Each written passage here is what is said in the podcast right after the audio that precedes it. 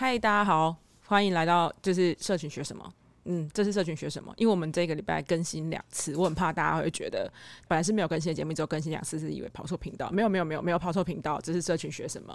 而且我这集我在全台最大军火商杰西大叔家里录音，他这次又增加了很多新的设备，真的是吓死宝宝了。这次我们参加的活动呢是上岸跟 New 新闻主办的。如果你想要当 podcast 或你想要听听看 podcast 的话，我都非常推荐上岸这个 host。它有非常完整的就是推荐清单 playlist，还有很多免费广告机会，而且它的数据啊非常的完整。重要是以上这些优质服务完全免费，所以真的很推荐大家上岸啊。那另外一方面呢，如果呢？他讲提到妞新闻这个合作单位，大家应该是不陌生啦。这是全台最大女性的女性主题的新闻频道，所有女孩想知道的或是该知道却还不知道的，通通都在妞新闻上看得到。我本人也是超爱看妞新闻，不但追踪，还抢先看。呃，妞新闻就是属于你的好新闻。这一次呢，我们就跟二十一个 podcast 节目一起串联，来聊聊那些无可取代的你和我。这一次呢，我加入的主题呢是女生破框架，呃。女生女的声音破框架，所以我当然是找了一个女性的呃共同主持人，而且破框架这个呢，我觉得我题目真的非常适合。大家有可能以为女孩子喜欢可爱的东西，化妆品啦、可爱的宠物啊、爱情片什么的，这些东西可能真的是女生喜欢的啦。但是根据数据显示呢，女生超爱听真实犯罪，所以这次呢，我们就准备了这样的一个为什么女生喜欢看真实犯罪的分析节目。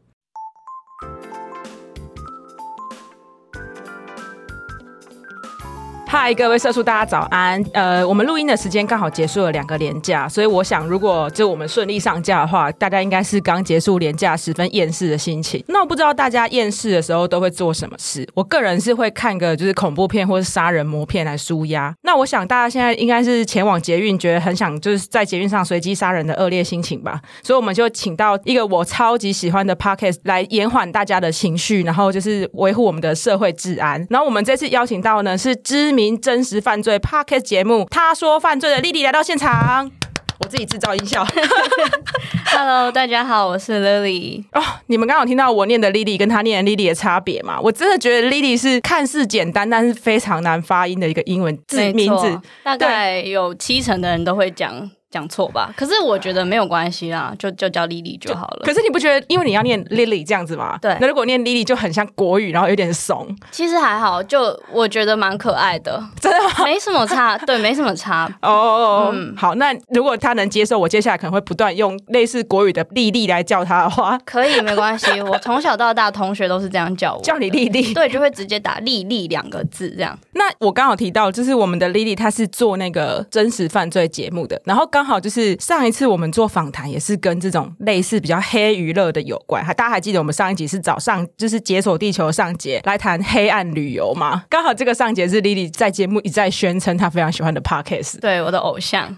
然后我们请了解锁地球的粉丝，那我不晓得我下一集是不是也要请他说犯罪的粉丝来延续这个节目这样子。可能可能目前还没有这个人哦，有啦，你的粉丝我我就是那我自己单口，好好好，可以。诶，其实我刚好在这个录这一期之前，我有跟 Lily 有聊过这一块，真实犯罪节目是 Podcast 才慢慢出现的。嗯，应该说是 Podcast 是最近开始出现的。那 YouTube 其实过去一年两年之间就有慢慢的在成长了。可是你有提到那时候 YouTube 不会叫 True Crime 真实犯罪这样的一个名称。对，我在猜，应该是因为 Apple Podcast 有把这件事情设为一个特别的类别。嗯，那在 YouTube 的话，它也算是 True Crime，但是它就没有一个特别的名称给它。嗯，对，好像 YouTube 他们有时候会什么叫知识型啊、疗愈型啊、干化型，可是也不会有犯罪型 YouTube。对对对，就是。完全被 YouTube 忽略的一个项目，哎，没错。可是我自己是觉得，未来 Podcast 或是未来真实犯罪这个领域。越来越多人接受之后，这一整大块其实都可以算是 true crime 哦。其实我跟丽丽有回溯到早期，其实真实犯罪一直是还蛮受欢迎的题材。像台湾早期就有那个天眼，天眼有点太早了，我还没有涉猎到。我觉得我们的观众很多也没有听过，但是可能有听过台湾变色龙，对，还有蓝色蜘蛛网、台湾启示录哦，台湾启示、台湾启示录跟。忘记大轮回，大轮回，法眼黑与白啦！我想起来了。我觉得有一件非常有趣的事情，是我跟丽丽讨论这件事情的时候，然后丽丽就说：“可是我觉得他们不算真实犯罪。然后原因是因为 Lily 的年纪开始看这个节目的时候，很多犯罪案已经是杜撰的了。蓝色蜘蛛网啊，太红了，然后收视率太高了，所以他们都为了要就是。继续做这档节目，可是案件没有那么多，他们就杜撰故事。你是说那种突然赏你一个巴掌，哎呦，然后就撞到墙上，然后就开始头破血流 死掉的那一种吗？过度的杜撰，很多都是杜撰的。早期是真的是真实犯罪。我觉得渐渐的应该是台湾比较安全，题材没有那么多吧。就是或者是他们没有释出那么多资料。嗯嗯，对对对，有可能，因为剪掉不公开嘛。对，所以就是这个题材其实超受欢迎，受欢迎到还可以杜撰。对，我觉得。应该是很多人爱看啦，嗯，对。但是如果是像我们前面讲的天眼啊，或者那些，如果演到最后都是虚度的情节的话，也不太会有人想要去看，因为大家都知道，哇，下一下一秒就要演什么了。对，所以后来其实就慢慢就没落结束了，这样子。对，新一代的 True Crime，我们要加油。对，然后讲到 True Crime 的时候，我跟丽上是去一个聚会，让我们萌生想要录这一集的念头，就是那个是一个高雄 Podcast 聚会。对，然后有一个也是非常。非常知名的 p o c a s t 节目主持人就是那个哇塞心理学蔡宇哲蔡老师，嗯，他就问我们两个说，哎，为什么喜欢 True Crime 的，还有那种社群活跃都是女生呢？他就问我们这个问题，你还记得？我记得。然后刚好就是那个，我们也加入了这一期，就是非主流女主角串联节目，所以我们就约了丽丽来做一句，做一集关于那种真实犯罪、这种黑娱乐的社群分析这样子。那我想先问一下丽丽，就是关于蔡老师提到喜欢真实犯罪节目的都是女性，这个观察是正确或是？其实是正确的耶。我的不管是 Instagram 或是在 First Story，就是我用的 Hosting 的后台看起来的女生比例是的确远远超过于男生的，就是你个人的。的比例大概可以方便提供一下？可以啊，如果扣掉那种不分男女类别的，大概是六比三，女生六成，男生三成。这个跟社群的比例也一样，哎，就是其实如果我们会判断这个社群是不是健康的，然后有盈利的，大概粉丝的性别是六比四是最正确的。就是我们要判这个是，我们自己在看这个粉丝团跟 IG 能不能盈利，大概女生要到六或是七，我们会觉得这是健康的。所以这样子来讲，感觉女性比较活跃在社群，是吗？对，可以这么说。要说男生不会用社群吗？还是他们就比较不喜欢这个聊天啊，或是发自己生活的东西？哎，我觉得原因是我我要讲，我这个东西不是杜撰的，但是这是我们行销人大概都有一个潜规则的共识，所以我们没有特别在哪里讲过。我有搜寻过资料，没有特别。那可以讲吗？可以啊，我是我要说的事情是，我唯一搜寻到，其实九妹有在百灵果提过这件事。嗯，百九妹也有说，她原本是男性比较多，可是她慢慢现在做比较久之后，大概女生比较多，她觉得这是比较健康，然后也是女生是社群的主力，这样她也有这样讲。那之所以会这样的话，当然是因为跟社群行销是有关系的，因为其实女。性是消费市场的主力，大家很爱说女生钱最好赚。没错，没错。你很爱花钱吗？我不是很喜欢花钱的人，但是我身边的女生们，蛮多人都会爱花钱的。女生也常常就例行性逛网拍啊。对对对对对，女性是社群的主力，那看中这一点，那我们在行销上也会针对女性做比较多的宣传，那就更巩固了女性在社群上比较活跃这件事。了解，我刚刚突然想到一句话，就是女生的唇膏永远不够多。哦，对我有一次就是唇膏快用完了，然后我就要买新的唇膏，然后我朋友就跟我说，就是我要买，我朋友说买了啦，我就说可是我还差一点点，我朋友说哪有人唇膏在用完的，好笑哦，因为。我也是，现在都在用过去早期买的囤积很多的唇膏。我在这三三四年内没有再买新的东西了。那你真的太酷了，这个我们有机会可以再聊聊。可是我觉得比较有趣的是，还有一个点就是妈妈亲子也都是妈妈在掌掌握家里的经济权利。嗯，所以像一些家电啊，我们也不会瞄准男生，就算是刮胡刀，我们也是瞄准女性。哦，就比如说父亲节档期，对，妈妈要送，或者小孩要送，情人节送男朋友，真的，我跟你说，好棒哦。女生的钱真的好好赚哦！就算男生好了，我们也是什么男生十大送女朋友的那个礼物，终究还是女生的女生来选。嗯嗯，就男生都会，就是几乎都会问女生要。可是你觉得是因为男生懒得去买？其实我这是社会结构的问题，就是男生就是不允许表露一些，就是什么送礼啊、甜蜜，比较不允许表露这一方面。所以我们女生可以啊，女生女生逛网拍，每天逛网拍，每天追剧，大家不会觉得怎么样。对对，可是男生如果这样是耶。对啊，比如说哈，你逛虾皮哦，好娘哦，会会有这种人吧？对，男生比较不会去把自己逛网拍、逛虾皮这件事情当做挂在嘴巴上的东西。真的，男生可能就是打电动，或是打篮球、运动。对，被不允允许这样子的，所以我我我觉得社群我可以理解，可是我不能理解是为什么真实犯罪会女性比较多。哎，其实我们刚刚也有带到，那我就先说为什么 true crime 真实犯罪会有这么多人在讨论好了，我们就先不分男女，嗯，因为其实真实犯罪它是一个面对未知危机的心理训练，嗯，通常收听或是收看真实犯罪这一件事情，是让我们从安全的角度去看一件让人很恐惧或是很悲伤的事情，那让受众们可以在这个过程去预想说，万一如果今天我是被害者，或是我遇到危险的话怎么办？那我们就可以把女性的角度带入我前面讲的这一件事情。我们刚刚有提到消费嘛，或是呃男生会不太会去做甜蜜，或是不太能去表露自己的感情。其实 True Crime 也是，为什么 True Crime 的女性观众比例会比较高的原因，是因为跟社会的组成。也有关系。我们刚刚都有提到，在收听的过程中，听众的情绪起伏是会跟着整个案件的脉络走的。比如说，他们会感到悲伤，他们也会感到愤怒，甚至是当被害者获救的时候，他们也会有一种。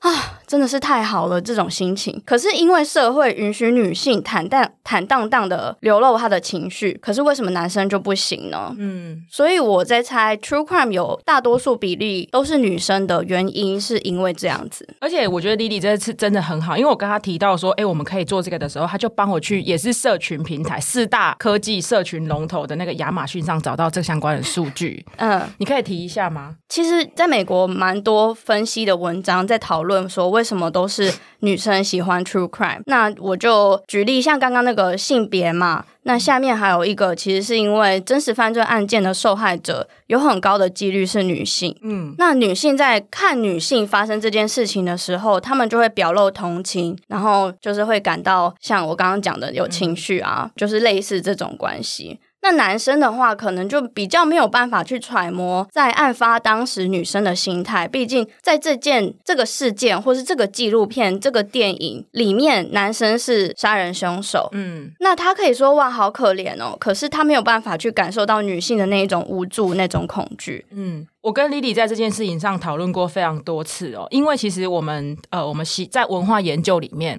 呃，它的名词就是父权结构，所以我们一直在讨论说，在讨论这件事情上的时候，是不是会让男性觉得不舒服？因为呃，像我自己平常跟一些男生男性聊天的时候，他们在谈论一些女性被压迫的时候，也会很觉得很不自在，好像自己就是那个压迫者，因为他在性别结构里面确实扮演男性这个角色。但是我们两个在做了很多资料研究之后，我们必须要说，其实当所谓的父权社会这个性别结构，不管是男生女生或是多元性别，他都会有自己的被压迫跟被钳制的地方。比如说像男性，他被迫不能表露情绪嘛，嗯，也许他其实想看真实犯罪，不能跟别人讨论，他爱光瞎屁，他不能跟别人对，对他其实在受到压抑啊，自己有跨不出去的那个坎，或者社会对他的观感不好。对，然后可是那女性也会有自己的压迫跟钳制嘛，那可是其实两性也都会有自己的优势跟红利。嗯，对，所以其实是这。个性别结构，我们是是今天是以非常客观的角度来探讨这件事，所以大家也不要觉得自己被受到道德的。对，在这里我可以补充一点，其实。的确，我刚刚有讲，从后台的比例看起来，我的女性听众是比较高的。可是啊，在 Instagram 很有趣的是，都是男生的听众在给我回馈，说你今天这一集让我觉得怎么样？我觉得这个人就是讲整个案件的脉络，去跟我分享他的起承转合，嗯，很有趣吧？可是很有趣的事情是，女生可能就 enjoy 那个惊恐，嗯嗯嗯，但男生就是想要破解。对，很不一样。就像我之前跟派讨论，有讨论到男生是比较喜欢战争片的，对对对，然后女生是比较喜欢 true crime，嗯，true crime 或是呃 romantic，这叫什么？罗曼史，浪漫浪漫浪。罗曼蒂克浪漫喜剧片，呃，对，女生的受众就是在这里。这个部分我们也有做过一些研究。那因为社群学什么，它本身就是要讨论一些就是相关的传播理论或者社会学。那针于针对这一点，相关理论是怎么探讨的呢？其实如果你有去好好的收听我们丽丽每一集的节目，真的都很精彩。我本人是狂粉。其实有很多就是凶手，他其实是他做了脱序行为，会被这个社会上视为是我们会讲他怪胎啊，或者是变态。那像这种东西，它就是。非常抵触父权社会的，就是父权社会就是你觉得你要遵守、你要服从、你要上进这样子。可是这些怪胎变态，他是非常抵触父权社会的。那这样子，男性一般是被比较要求要遵守父权社会的，所以他就比较会不能够接受怪胎变态这种脱序的行为。相关的理论像是我们常我们很常听到的妇科 Foucault，他呃法国的一个精神分析家、呃文化学家等等，呃文化研究者等等，他就是常常去谈身体的服从。其实他有谈到男性这个社会对男性其实要求更多在体制上的服从，所以像 true crime 它是违背体制的，违背体制的掠夺跟侵害，所以男性比较不会接受。但是战争是合法的侵略跟掠夺。哇，对，嗯嗯，对，所以他 make sense。对，所以他会觉得男生会比较，就在这个理论底下，男生会比较喜欢战争。如果都侵略，我我男生就战争，女生就喜欢看，呃，就是比较看愿意接受 true crimes。嗯，然后另外一个也是法国学法国人怎么了？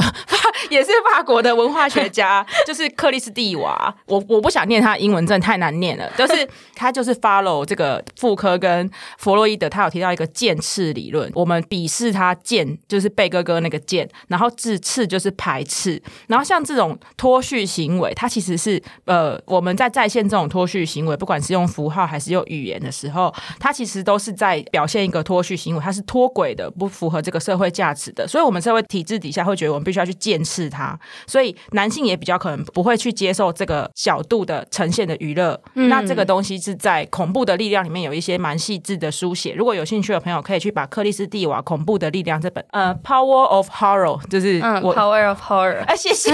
我每次请来来宾都要。当我的英文担当，就是要去见识这种脱序行为。那最原始、最原始的弗洛伊德理论，弗洛伊德他大家都知道，他是在讲性啊，讲精神分析。但是其实弗洛伊德就是他有谈那个符号语境记，是非常精彩的理论。他当然，弗洛伊德他是一个非常有有争议性的人，大家可以看看。但是他在呃符号与禁忌里面，他有提到说，如果我们去跨越这些禁忌，我们平常不能去做什么事，但是我们借由跨越这些禁忌，然后我们就会觉得啊，暂时脱离我们日在日常生活中扮演这个角色，而觉得很。舒压，对对对，所以你在讲 true crime 的时候，你会觉得很舒压，会会是蛮舒压的。呃，应该是说听 true crime，在我还没有做 podcast 之前是很舒压的。嗯，那在真的做这件事情之后，会也不是说很有压力，但是角度比较不一样了。因为你就工作了，这是工作了。对啊，对啊，那就不是一个单纯的脱离的。嗯，我自己也曾经当过就是非常重度的 true crime 爱好者，那时候真的是很舒压的。嗯，我以前是可以一集一集一集连播，每一个主题不同连播，但现在的话，我会觉得听起来对。我来说，哇，我好像在做工作。哦我还是会去听我喜欢的 True Crime Podcast，但是就是没有以前频率这么高了。哎，我也是，因为我他说犯罪，我不是每一集一上架我都听，我可能是现在工作我就放着一次听两三集。而且我觉得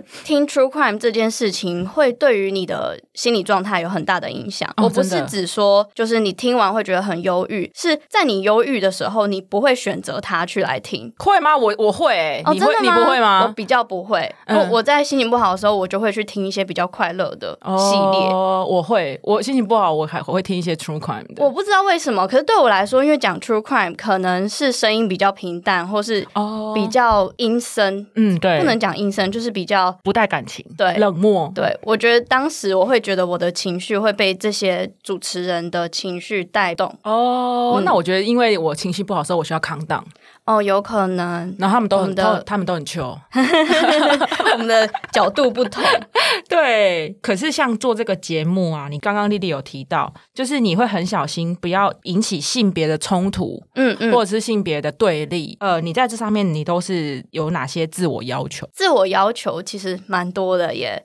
第一个就是用词要非常的小心，因为刚刚派有讲到的男女性别的对立嘛，那通常受害者都是女性。如果我万一有一个说辞说辞不好，比如说我不小心，我是还好，不太会在我的节目里面讲一些脏话，因为我个人的说话习惯就不会有。但是万一今天我不小心说出了这男的就是贱、乐色、渣男，对渣男，听到的男生会有一点觉得哇，他好像被暗示了这种感觉吧？我也不是在讲他，可是因为他是男性，就好像我们在讲受害者是女性很可怜，女性可以有情感的连接。那如果我今天在节目里面讲说这个女生真的，我们要同情她什么的，女性的听众可能会被我带风向，说哇，她真的好可怜。那这件事情就是的确这个案件就是一个怎么样的发生。嗯，所以其实主持人就我们讲的 True Crime Podcast 的 host 的意见跟立场也是一个非常重要的事情。在节目五集以前，我现在才做了十二集而已。五集以前我都是非常的中立的，因为我觉得。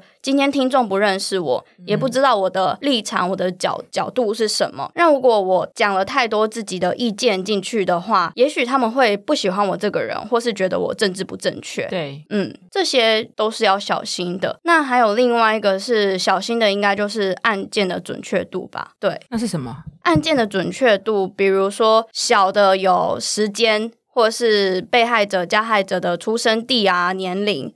那大的就是有案件的走向，或是最后审判的结果，这些都算是要很小心。等于说，我自己在找资料的话，通常 true crime 这种东西，一定有很多人在讨论，也很多奇闻异事。嗯，我自己就不会去收纳，只有一篇新闻报道，或者是非常的社区流传的那一种小事情，我一定会。对对，野史，对对对，野史，嗯，我我都会去，我会讲。如果今天很精彩的话，我觉得这个一定要讲的话，我至少会去找到有两个新闻媒体去讲去讲这件事情的，而且至少要是不同角度的。对，嗯，对啊，我知道你都会搜寻我国外的媒体，不知道台湾的媒体其实是。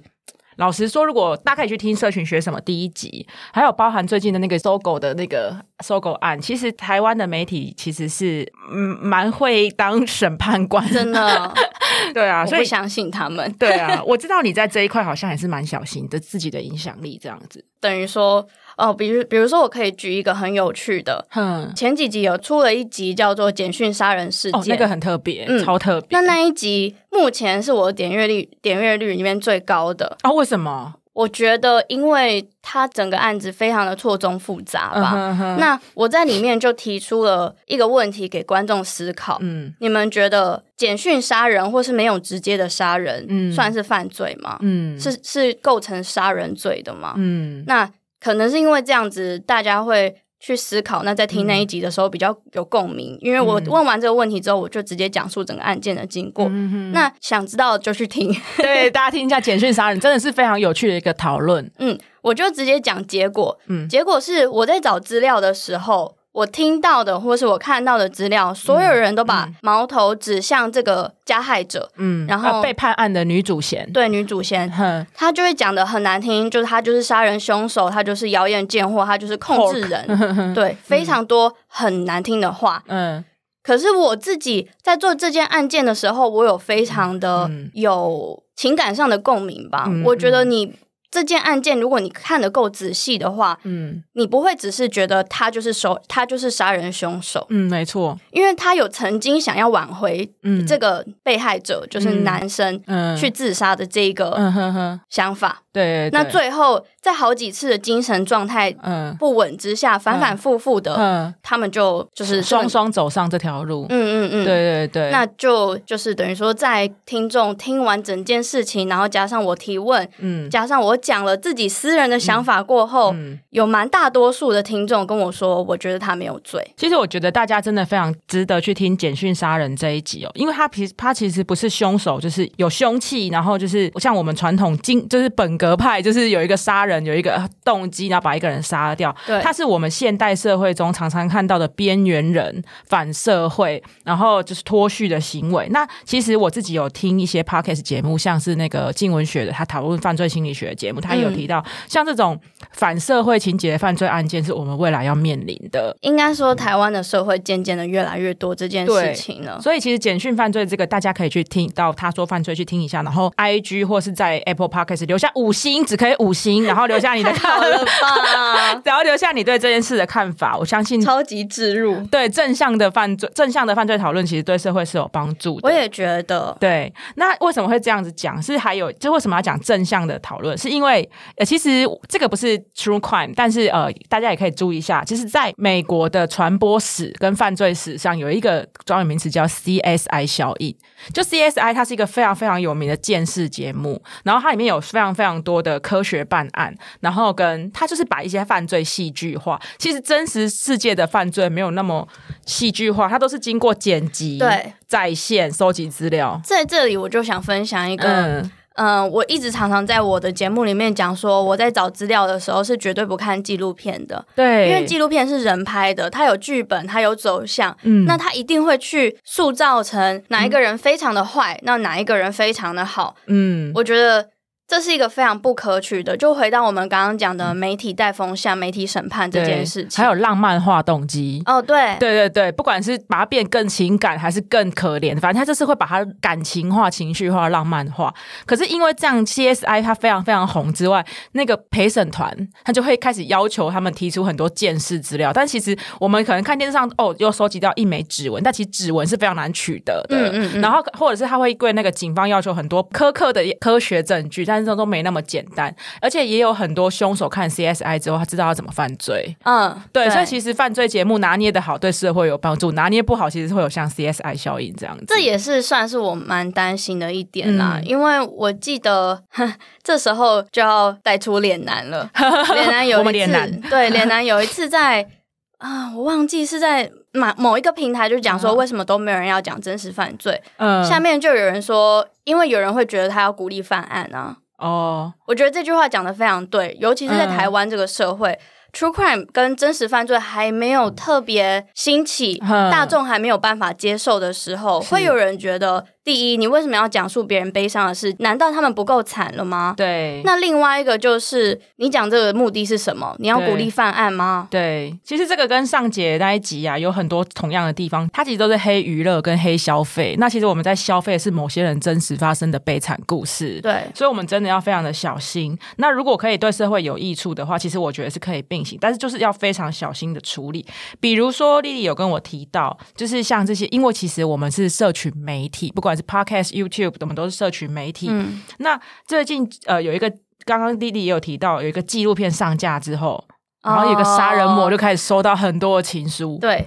我一直觉得我做真实犯罪案件，不知道为什么好像有某一个人在波比，你知道吗？就是我每次做完一集之后，就会突然有一个社会案件发生，然后回去到我在讲的那一集。你上次有提到那个高雄少女失踪案。高雄少女失踪案是发生之后，我的听众敲完，然后我想说，不然就做一集。嗯，那我要讲的就是你刚刚讲的纪录片。嗯，在那是在第五集吧，反正那一集目前也是蛮多人听的。嗯，我就也不讲述过程，请大家一起听他说犯罪。对，然后在那一集出完没有多久过后，一个月，嗯，我突然看到哇。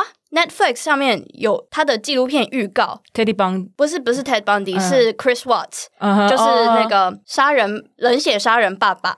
哦，我知道我知道，在台湾翻译成什么林家好爸爸？对对对，杀人我有点忘记了，对对对，翻译蛮好笑的。那这件事情，我最近听到很多，收到很多听众都是很多人在 Netflix 的 Facebook 上面的社团在讨论这一起案件这一个纪录片，然后就很多很多人在讲，一天一天好几则。贴文，那就有人在下面留了我的 podcast 的连接，那有好多听众是这样子过来的。嗯，其实每个国家都有很多关于这种杀人魔脱序的犯罪，然后被视为是梦中情人的，不管男生女生都有。第一个应该是说 Chris Watts 长得帅。对，那第二个是他的犯案动机，我就直接讲吧，他是想要逃脱他的原本的这个家庭，去跟小三在一起。哦，对，所以就把他的儿子、女儿，呃，不，把他的两个女儿跟他的老婆杀了。对，那可能。有一些女性会觉得哇，他这样超级帅，就是被浪漫化。对他可以为了我不负责任的去犯下一些案件，然后又加上他长得帅，嗯，然后高社经地位，嗯，对他的才工作好像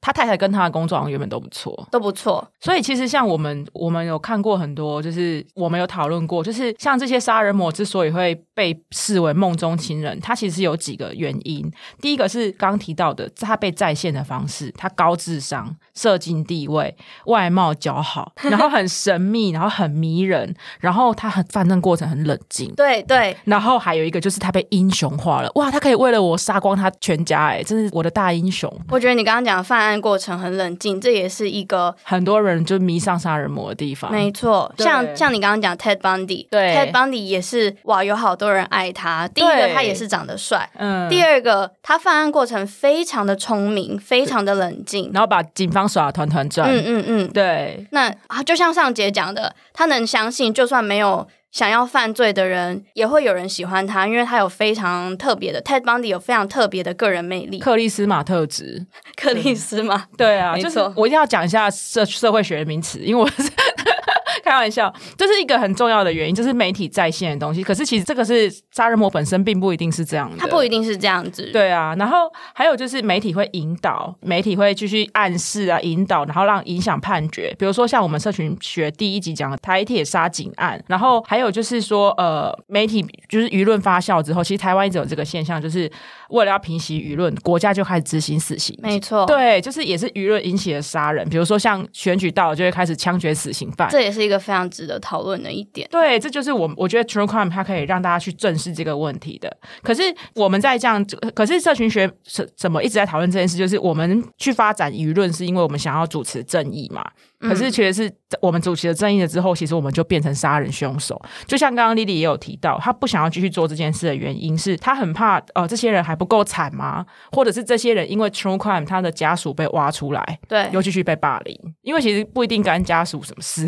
我觉得，尤其是在台湾的社会案件吧。有好多 podcast 是在讨论郑杰的案子哦，对，郑杰就是最经典的案子。最对，那郑杰的成长过程中其实是非常的不愉快的。对，那他觉得他一直觉得他在坠落的过程中没有人把他接下来。对，所以最后他才会犯下这一起案件。嗯，那再加上最近好多人在讨论的视觉失调症。哦，对对对对对，这件事情我觉得台湾已经很棒了，至少有进步，可是可以更好。其实你去整理这些媒体的舆论，哈，媒体的舆论你去看的时候，这也是我们要提醒大家，如果你喜欢黑犯罪的娱乐的话，你可以注意到的地方，就是莉莉她自己也有说，其实这些东西是网络收集来的资料加上个人观点，所以你也应该在看这些事情中的时候，用你自己的道德或是你自己的想法，然后加入你的个人观点，而不是一味的，就是说，那他杀了人，我们赶快把他找出来，然后把他杀掉就好了。嗯，不管是郑捷啊，还是呃，就是台铁杀警案，我们都只是想要这个凶。手伏法。我们不是去看社会安全网，然后我们就是想要说，他反正他精神，他就是精神疾病，或者是他就是原生家庭有问题。我们不会去进一步的讨论，就是社会支持。所以，如果像郑杰的案子，我们因为郑杰案多关心一些社会支持网或社会安全网的一些议题，也许我们就可以改善很多未未知的症结。真的，我觉得我很喜欢讲一句话，在我的节目里面，我觉得就是要保持善良。对，保持善良，其实这不容易，真的不容易。对，尤其是在 PTT 的乡民上面就。更看不到了。对，就是其实我们常讲，就是我们只想把那个人以以恶制恶，以暴制暴。嗯，其实不是这样。派也有跟我讲过一句话，是会提出阴谋论的人感觉比较聪明。哦，这不是我讲，这是一个那个政治大学的研究生讲的。是，那我第一次听到是派跟我说。对对对，他就是他他讲的事情是很多人很喜欢用阴谋论来表现自己好像很聪明，但阴谋论常常不是事实。对啊，嗯，对啊。我觉得感觉好像你在这个社会里面比较偏激、比较多想法的话，别人会有另外一个帽子给你戴。对，但是也不是好事，不应该说这样讲，不是错，也不是对。嗯，如果你非常能站着你的立场，非常坚持的你的想法，我觉得没有问题耶。对，主要是你要非常的确定你为什么认为是这件是这样子，那你为什么觉得我会这样子讲？至少要有说服人的原因吧。然后保持善良。对，保持善良，然后一起一起，我们关注该关注的东西，不是把凶手杀掉就没事了。嗯，凶手杀掉不会。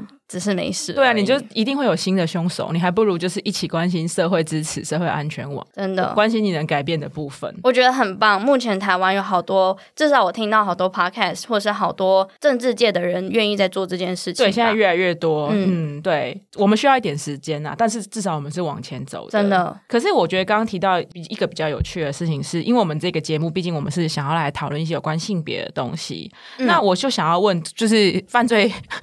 真实犯罪节目主持人，那我们女性凶手，女性凶手多吗？女性凶手是有的呀，可是比例上是少的，比例上的确比较少。那个有一个侦探小说家叫克里斯蒂阿加莎克里斯蒂，嗯嗯，我知道他。他有一句经典，他说凶手往往是丈夫，就是其实男生好像比较多。你当然不能完全说女生不会犯罪，女生一定也会犯罪，但是她在过程中经历什么，为什么犯罪，或是她就是想要犯罪。比如说女生其实也有一个是。她嗯，比如说过去美国有一个很有名的案件，是她也是想要重启新的生活，所以把她的女儿杀掉了。嗯，对。那这个妈妈最后杀掉了之后，还要假装自己不知道她的女儿去哪里了。是对，所以这也算是我应该应该这样讲，女生也会犯案，女生也会犯各种不同类型的案子。哦，应该是说我注意到我们有整理，就是女性凶手在新闻案件中被呈现的方式。嗯嗯，因为我们比较是关心就是媒体试读，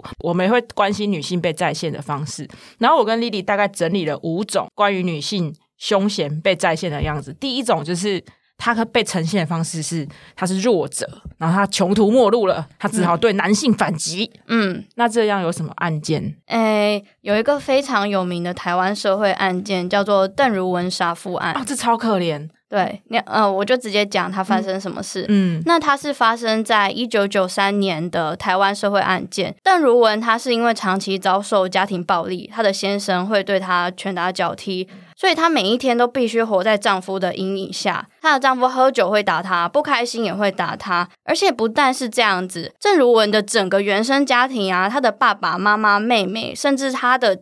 她跟她先生的亲生两个小孩，她都被邓如文的先生恐吓。她先生是她妈妈是在天桥底下卖槟榔，然后她的先生是当地一个就是龙溜恋一个就是很烂的人，就是一个不不工作的人这样。然后他就强暴她，就定期去强暴她妈妈。后来邓如文就年少开始变得很漂亮亭亭玉立之后，他就开始强暴邓如文。后来邓如文就怀孕了，然后她就不得已嫁给这个强暴她跟她妈妈的人。然后这个先生他就娶了邓如文之后呢，就不断的打她，喝酒也打她。心情不好也打他，反正他邓如文一讲错话就打他，这样子不止打邓如文，还打邓如文全家。然后如果邓如文逃回夫家或逃走，然后他的先生就会去恐吓他的原生家庭，甚至对他的原生家庭就是做出性侵跟暴力的行为。然后邓如文真的是没有办法了，他的精神就接近就是崩溃。就在一次他先生喝醉酒的时候，就用那个钉棺材的铁锤把那个邓如他把他先生杀死了。这是一个最经典的。弱者穷途末路的反击，这是第一个，就是弱者穷途末，就是女性凶手被媒体记者呈现的样子。那第二个是女女性凶手常常被再现为情绪失控的疯婆子。嗯，你有案例吗？我有查到一个，它是发生在一九七四年，那凶险叫做陈高莲叶。嗯，她是因为生病，必须要把子宫切除，导致没有办法怀孕，她就开始嫉妒身边的人有小孩，于是她就到西药房买了工业用的氰酸钾。你知道氰酸钾吗？知道，柯南常常出现。没错，所以他就把氰酸钾磨成粉之后装到胶囊里面，然后去杀害他认识的身边所有孩童啊！他怎么小孩哦？街坊邻居的小孩啊？不是，我以为他会杀其他女人，原来他是杀小杀小孩，因为他看到小孩就不爽啊。哦，对。而且他是怎么杀呢？呃，比如说放在糖果里面，或是注射到利乐包里面，然后给小孩吃糖，给小孩喝饮料，这些东西小孩根本不会拒绝啊。所以渐渐的，当时他还没有被发现的时候，是一个一个在那个社区里面是一个一个小孩子在死的。而且氰酸钾的死亡过程是非常可怕的，他会立刻口吐白沫，口吐白沫，然后就休克。哦，好可怕！对啊，那这就是情绪失控的疯婆子。然后还有一种我们。发现女性凶手被再现，还有一种就是她是冷血心机重的黑寡妇。嗯，这大家应该很熟悉。这个我想到的就是妈妈最暗的谢依涵。嗯，她就是。被认为是要夺取某位老翁的财富，嗯，然后就经过一番就是很缜密的规划，就是媒体在线的实情，我们是离真实是比较远的。然后她就是她就是缜密的规划后，然后就把这个老翁杀掉了，然后就规避警方的犯罪。对，我记得那时候媒体还有串供。对，那时候媒体把所有的矛头都指向妈妈嘴的老板。而且我记得我我永远记得媒体怎么写他，就是媒体花很多幅度在讲面对警察他有多冷静。狠心毒什么？狠心毒仙女之类的，真心看不出来这个外表柔弱女子会这样。对，她在刚开始被警方怀疑，她她为什么会被排除怀疑？是因为她看起来非常的可怜啊，对，嗯，而且他看起来就只是妈妈嘴那一间店的店长而已，他没有什么看起来就是又是看起来没有什么涉嫌的可能性。其实都是这个落差感，就是媒体在导向某种风向，没错。然后有第四种就是不择手段的妖艳贱货，对。妖艳贱货 就是这个，反正他就是一个不择手段，他就要得到他想要得到的东西的。有有相关的案例可以举例吗？清大王水案哦，真的，这是我的年纪，弟弟那个年纪应该还没有听过。有啦，还是有。但是可能就比较没有那么清楚。七大王水案，其实我觉得它跟社群也有一点关系。就是当时有一个男生，就男主角被这个凶险跟这个被害人，他们两个女生在抢一个男生，然后被害人是就是凶险的正宫，但是那个凶险为了要从小三变正宫，他就把那个被害人骗到一个地方，然后把他杀害了之后，然后因为他本身是高学历分子，然后他就用王水把他溶尸，然后当然没有溶成功，其实尸体没有那么好溶，然后后来他就为了要制造不在场。证明，然后就用了凶险的那个 pass card，然后去一个地方，然后再 P P T T 留文章，好像是信用卡吧，他会去刷信用卡。对他，他用刷信用卡，然后还去那个计算机中心，但是其实有点那个，因为警方调查出来的死亡时间跟那不符合，做的不够好。对对，可是当时你看社群在那个时候就已经是大家来标记自己时间在干嘛的一个很重要的东西，真的。对，所以他就是不择我为了要当正宫，我也要把他杀掉，然后我是高知识分子的妖言贱货不择手段。然后那时候新闻媒体，如果你现在回去看，他就是在写啊洪小慧，她有哦把凶险名讲出来了，她就是有 有多么的美丽，然后她在跟人那个跟警察讲话的时候有多不屑这件事情哦，对，然后呈现，然后可是后来洪小慧在。法庭上就是情绪崩溃的时候，又在那边揣测他是不是心机，想要减缓刑责。哇，哎，我要回去看那个影片。你可以回去看，其实这个案子在台，而且我觉得台台湾在报道案情还说民风淳朴的台湾 发生这种事，那是在多久以前？民国八十十几二十年前了。哇，对我记忆非常深刻，就是你刚刚那个配音会让我想到盛竹如大哥。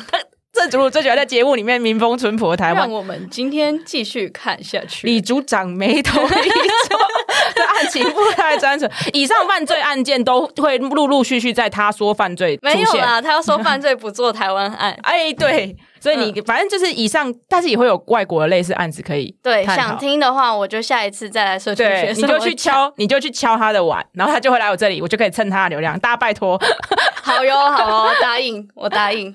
那就是其实这些，但是我们在做这些黑娱乐的时候，其实我们在跟听众朋友再聊一次，就是我们要注意，就是我们是不是都关只关注制裁，然后接下来呢，我们是不是只会把这些东西就推给教育跟家庭，然后就觉得无所谓了这样子。然后其实如果你真的想要享受这个娱乐，又想要对社会有所注意的话，其实你可以多注意。第一个，刚刚丽丽一直讲，你要注意自身安全。嗯。第二个是你可以关心社会安全网跟支持系统。对。还有自身的。观感，对我觉得上节在上你那个节目之后，回去去外面搭便车应该会比较小心吧。我我没有在搭便车的耶。对呀，有尚杰不知道啊，我等下打电话问。你等下问他，他有没有在搭便车？他现在在德国，你我要问他一下。那就感这一集还是感谢各位观众的收听。那如果你还想要了解什么议题啊，欢迎到社学学什么的 IG 留言。然后如果你想要听什么案件啊，你就去 Apple Park 搜寻他说犯罪，然后五星只能五星，然后敲碗叫他说这样。太棒了，感谢大家。好，这次非常欢迎丽丽来上我们。节目，那谢谢丽丽，谢谢，谢谢，拜拜。我们既然把它录完了，我觉得很棒哎，我好开心哦。胡说，以上就是我们这一次的节目内容哦。嗯，同时呢，这个女生破框架主题，还有救救我的信，你家邻居，还有我本人的社群学什么？海鲜球球，哎，我问你哦，还有千曼慢慢说，赶快去听听看他们分享的女生破框架经验谈，在资讯栏中都可以找到他们哦。以上的主题里面呢，我还特别推荐《救救我的信》。呃，《救救我的信》的那个 Pancake 跟 Waffle 呢，她是两个非常可爱的女生，她们常在就是节目中分享一些女生会碰到的有关于性的问题。如果你有性的方面的问题，你也可以用 IG 私讯他们，都会非常热忱的回答你们哦。好，谢谢大家，我是社群学什么？我们下礼拜再见。